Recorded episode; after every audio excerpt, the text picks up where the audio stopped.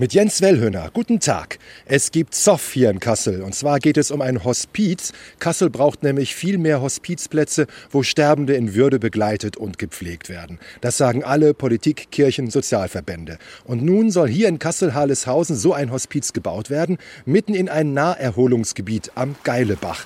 Und dagegen wehrt sich jetzt eine Bürgerinitiative. Das Geilebachtal, es ist auch wirklich idyllisch. Der Bach schlängelt sich durch die Landschaft, Wiesen links und rechts, ein paar Büsche, Hecken und Bäume und ein Spazierweg verläuft hier auch. Und hier am Hang soll also bald ein Hospiz gebaut werden. Sabine Gieser von der Bürgerinitiative, warum ist dieses Naherholungsgebiet Ihnen hier so wichtig?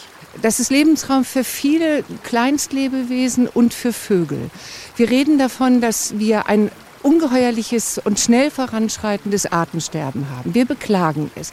Und überall ist zu lesen, auch seitens der Politik wird es geäußert, wir machen alles, um dieses Artensterben einzudämmen.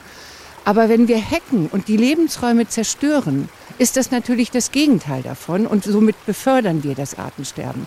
Auch die obere Naturschutzbehörde beim Regierungspräsidium Kassel ist gegen das Bauprojekt. Aber auf der anderen Seite stehen die Stadt Kassel, die für das Hospiz hier am Geilebach ist, und das evangelische Altenhilfezentrum Gesundbrunnen. Es betreibt das schon bestehende Hospiz in Kassel-Wilhelmshöhe und will hier eins neu bauen. Ich habe mich in dem alten Hospiz umgesehen und es platzt wirklich aus allen Nähten. Ein Neubau ist dringend nötig, damit hier noch mehr Sterbende betreut werden können. Das sagt auch Christina Günther vom Hospiz. Und das hier sei der ideale Standort. Also es ist natürlich klar, dass jedes Stückchen Grün für Kassel unglaublich wichtig ist.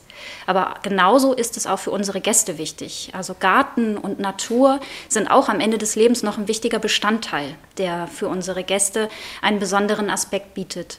Nochmal den letzten Wind spüren, nochmal die Sonne oder vielleicht auch die Schneeflocken auf dem Gesicht.